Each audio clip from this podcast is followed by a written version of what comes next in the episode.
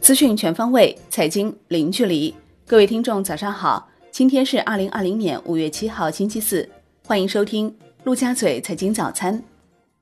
宏观方面，中共中央政治局常务委员会召开会议，研究完善新冠肺炎常态化疫情防控体制机制，要求毫不懈怠抓好各项工作，巩固疫情防控成果，绝不能前功尽弃。会议要求。推动支持湖北省经济社会发展一揽子政策落实到位，加快恢复生产生活正常秩序。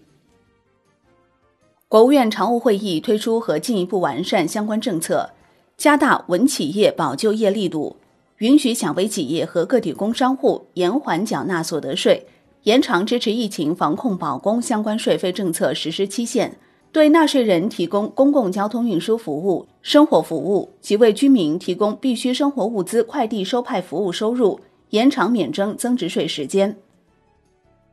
国务院要求实施扩大内需战略，促进消费回升，持续优化营商环境，抓紧修订市场准入负面清单、外资准入负面清单和鼓励外商投资产业目录。对保持就业岗位基本稳定的企业，尤其是中小微企业。延长延期还本付息政策，并创设政策工具，支持银行更多发放信用贷款。国务院批复同意在雄安新区等四十六个城市和地区设立跨境电子商务综合试验区，进一步完善跨境电子商务统计体系，实行对综合试验区内跨境电子商务零售出口货物按规定免征增值税和消费税、企业所得税核定征收等支持政策。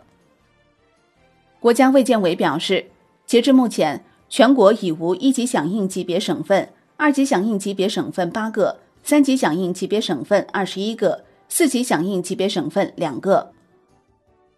黑龙江省发布通知，五月七号零时起，全省一百二十五个县市区均为低风险地区，对绥芬河管控措施进行调整，取消 G 三三幺公路绥芬河东宁交界处防疫检查站。出入城货车司乘人员进行测温、扫身份证，无异常情况即可放行。央行公告称，目前银行体系流动性总量处于合理充裕水平，周三不开展逆回购操作，当日无逆回购到期。Shibor 多数下行，隔夜品种大幅下行四十点五个基点，七天期下行五点四个基点。央行上海总部表示，加大对中小微企业复工复产信贷支持。继续用好国家五千亿元再贷款再贴现政策，推动银行业金融机构将到期的普惠项下存量贷款转换为再贷款支持的优惠贷款，落实好国家新增一万亿元普惠性再贷款再贴现政策。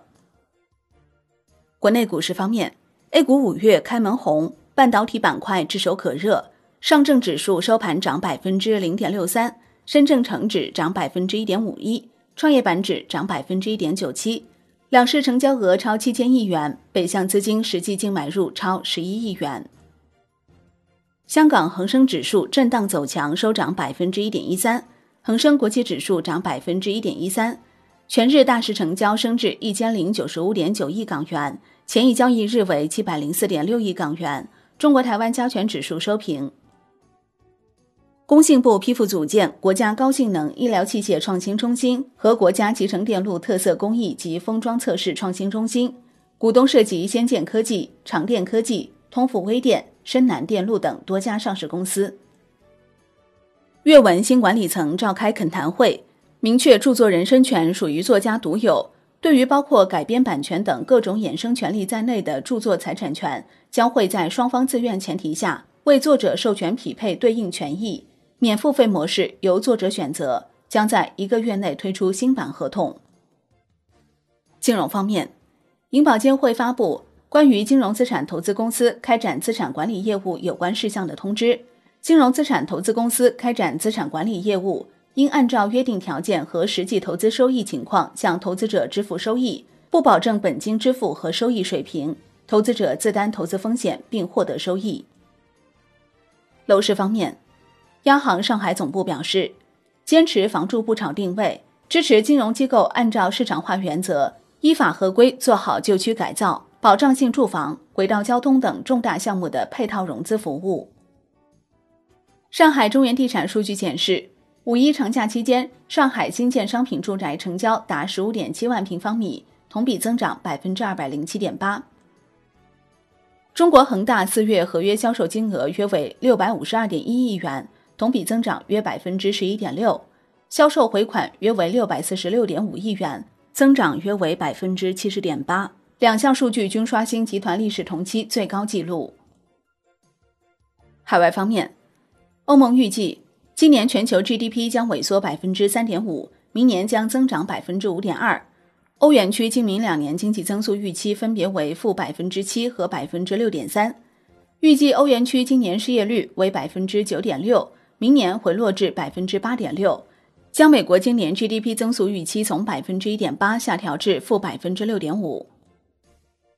美国四月 ADP 就业人数减少两千零二十三点六万人，创纪录最大降幅，预期减少两千零五万人。前值由减少两点七万人修正为减少十四点九万人。